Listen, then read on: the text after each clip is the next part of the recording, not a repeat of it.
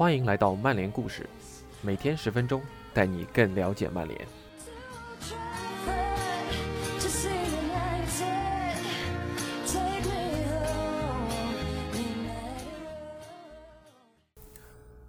今天的曼联故事是第一百零三期节目，也是本周争议主题周的第二个故事。故事的主人公是来自葡萄牙的大高个儿贝贝。贝贝呢是个苦命的孩子，如果不是足球，他不会有机会走出孤儿院。贝贝也是个幸运的孩子，遇到了足坛大鳄门德斯，让他走进了老特拉福德。下面让我们走入今天的故事：贝贝如何十八个月内从街头足球小子成长为曼联球员。阿兰，让我们把场景。设置到葡萄牙豪华的首都里斯本边缘的一个偏远城市洛里什。蒂亚戈·曼努埃尔·迪亚斯克雷亚是一个从小就被贫穷的福德教父母遗弃的小孩。他被哥哥亲切地昵称为“贝贝”，之后还被他的祖母扔到了天主教会经营的孤儿院里。此前呢，贝贝的祖母在里斯本一个破旧而贫困的郊区，艰难地和他相依为命。由于法院的相关命令，祖母只能被迫放弃孙子，而当时的他只有十二岁。来到孤儿院时，贝贝几乎没有接受过任何教育。他的祖母告诉他，他在这儿只会待上两个星期，而这所谓的两个星期，转眼就变成了八年。然而，正是在这所孤儿院，这个年轻人。开始与足球结下了不解之缘。贝贝呢，在孤儿院的成长岁月是在每天的潜心祈祷、学习功课和严守纪律中度过的。在这里，他学会了读书、写字和踢球。他可以在长满杂草的泥地上踢，也可以在水泥网球场上踢。这些都是他磨练球技的场地。这里也是最纯粹的。街头足球。年幼的贝贝人生中第一次拥有了安定的生活，生活在一个安全的地方。身边的男孩们和他一样，都在很小的时候就遭受了被遗弃的不幸。但这些男孩的共同点，并不是这种不幸，而是他们对足球真正的热爱。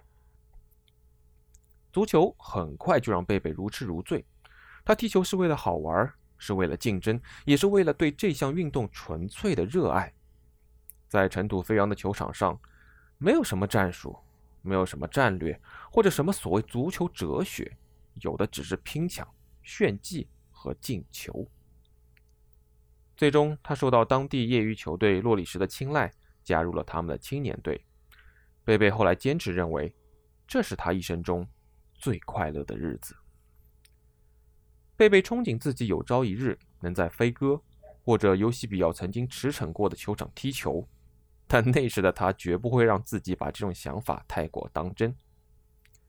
二零零九年的五月，十九岁的贝贝和其他七名来自他们孤儿院的男孩，被 CAIS 这个通过足球来解决无家可归问题的组织选中，代表葡萄牙参加第二届欧洲街头足球节。正是在这里。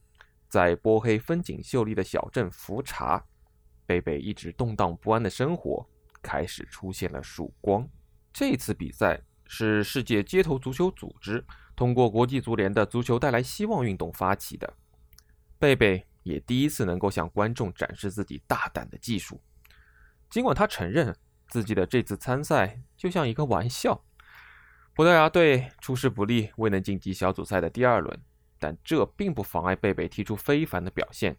他在仅仅六场比赛中就打入了惊人的四十球。在复查崭露头角之后，葡萄牙队希望他能加入国家队，参加两个月后在米兰举办的无家可归世界杯。但这意味着要牺牲一名之前入选的队员。可以理解的是，由于参加这次锦标赛对球员支持的意义要比单纯赢球大得多，他们最终还是决定不更换人员。然而，葡萄牙第三级别联赛的埃斯特雷拉立刻抓住了这次机会，将贝贝加入了他们的比赛名单。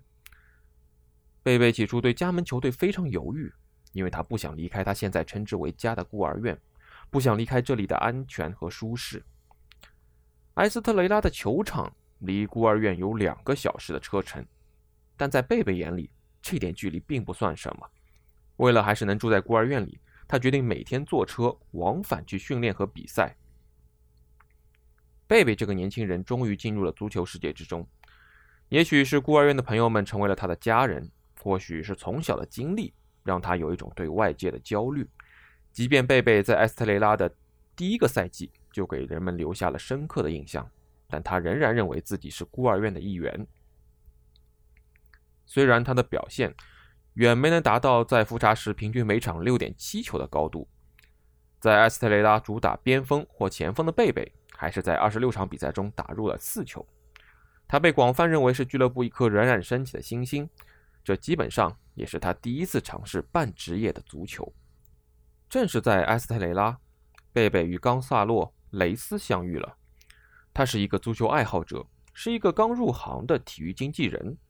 贝贝也同意雇佣雷斯作为他的代表。雷斯后来也会看到这笔一辈子买卖就会像一块桌布一样从他脚下扫过。我不想让他看起来格格不入，觉得自己很渺小。雷斯在二零一零年九月的一次采访中这样告诉《体育邮报》。雷斯回忆说。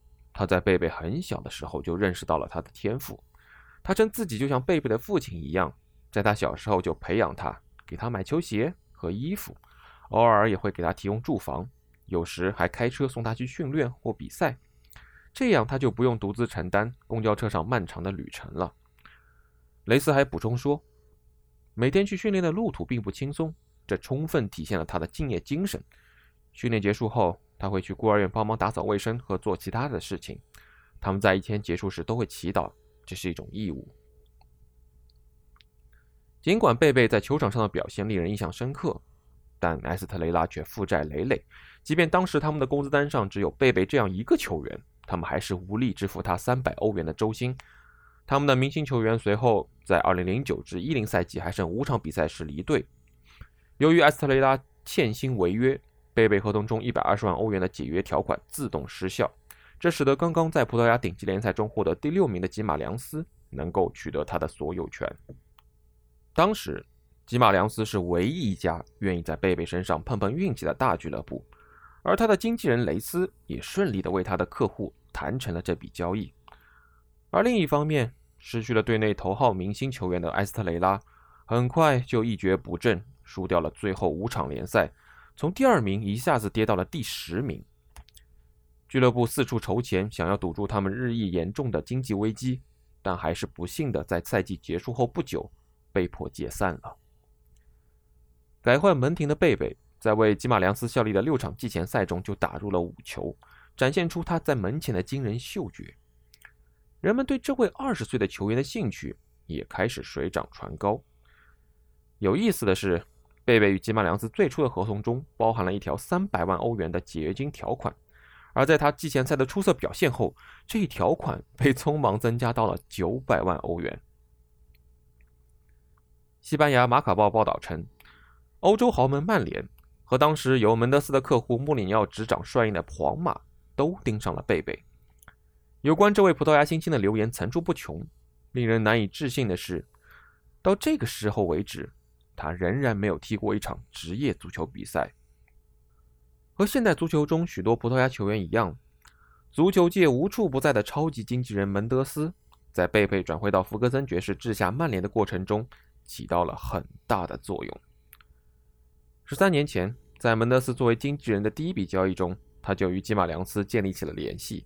他在一九九七年成功促成了他的朋友以及门将埃斯普利托桑托转会到吉马良斯。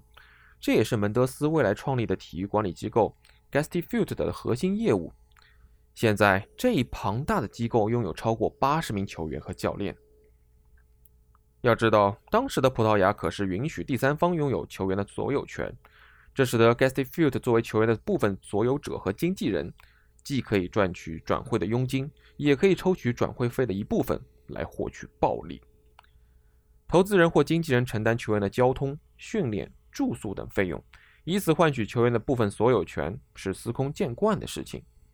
直到2015年，国际足联和欧洲议会才宣布禁止第三方的所有权，因为这种情况引起了人们对比赛完整性的严重担忧，并且会增加体育犯罪活动的风险。2010年的七月，雷斯安排贝贝转会到巴西的维多利亚俱乐部，他在这家俱乐部总共只待了五周，在非常神秘的情况下。雷斯声称，他突然与他的客户失去了所有的联系，直到八月十三日，他收到了贝贝的一封落款日期是八月五日的信，那已经是贝贝转会曼联的两天后了。